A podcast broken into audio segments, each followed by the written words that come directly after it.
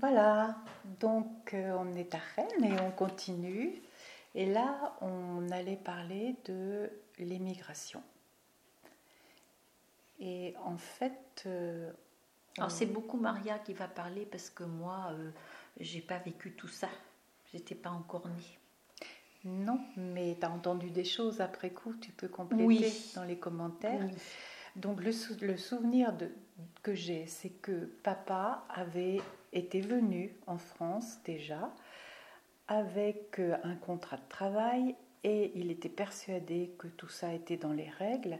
Et il s'est aperçu après coup qu'en fait le type qui les faisait venir et qui était un type qu'il connaissait comme ça se passe espagnol. Espagnol comme ça se passe souvent euh, pour les immigrés clandestins euh, c'était un type du coin. Alors je ne sais pas d'où il était. Il n'était pas d'El mais il était sûrement d'Arenas ou El Hornillo.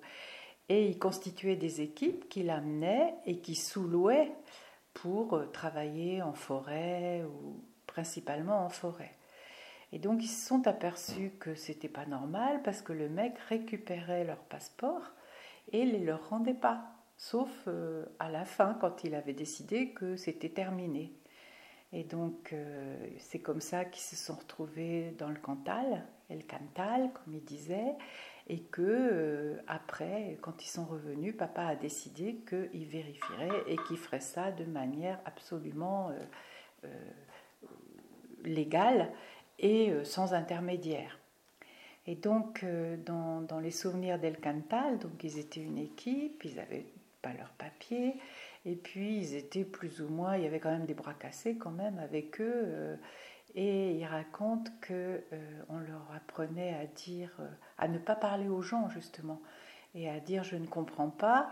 Et pour comme aucun ne savait parler espagnol, on ne savait parler français, on leur avait expliqué que en français je ne, je ne comprends pas, ça se disait no compro pan.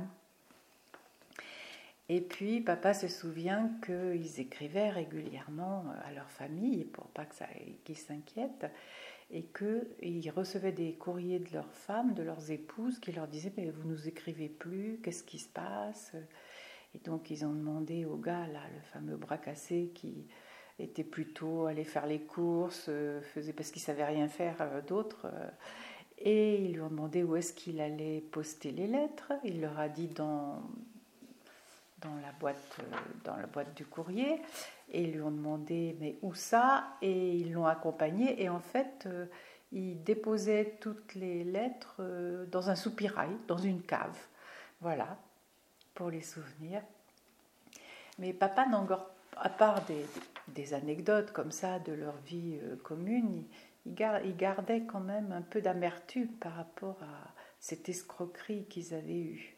Et après, ils ont décidé de revenir avec un contrat en bonne et due forme. Et là, c'était euh, avec euh, Monsieur Charles, qui était euh, belge. Il était belge, oui.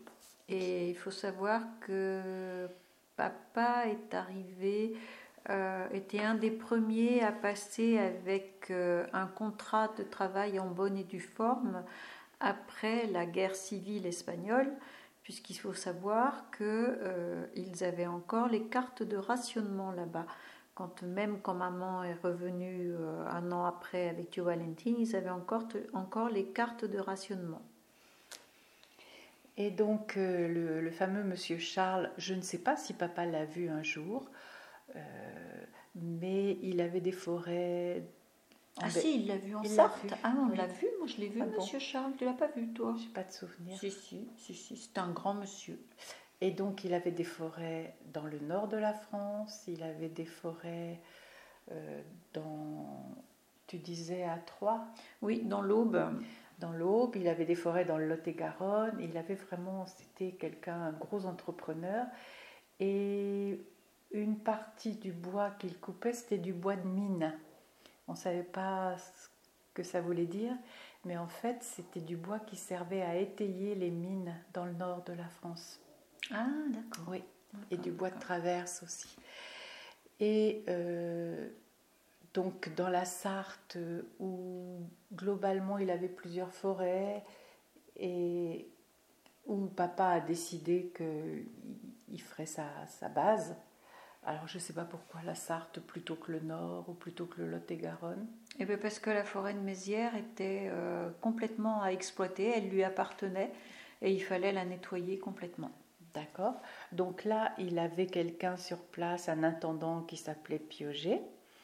Monsieur Piocher. Monsieur Piocher, qui était euh, sûrement très gentil, très assez attentionné, puisque c'est lui qui est venu nous chercher euh, à la gare quand on est arrivé d'Espagne, rejoindre papa.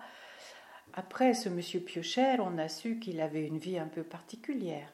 Il faisait ce qu'il voulait de son cul. Il faisait ce qu'il voulait, pas de son cul, de, de, son zizi. Et en fait, il était bel homme, euh, il faisait de la chasse à cour, il était... Il, avait... il était toujours habillé en chasseur. Moi, je l'ai toujours vu petite, j'ai souvenir de ces grandes bottes de chasseur noires dans lesquelles il avait le pantalon. Il était toujours habillé comme ça. Et il était, il n'avait pas d'enfants parce que sa femme ne, pouvait pas avoir d'enfants, mais il aimait beaucoup les enfants. Il était vachement gentil avec nous et mais il avait une vie sexuelle assez ardente. Qu'est-ce que euh, ça peut mais faire Non, mais non, mais c'est pour la forme. Euh, et donc euh, voilà, d'autant plus à l'aise qu'il risquait pas de faire des enfants partout. Et ce monsieur Piocher est venu nous chercher avec une de chevaux pas une de chevaux normale, une de chevaux camionnette, quand on est arrivé avec maman et Tio Valle.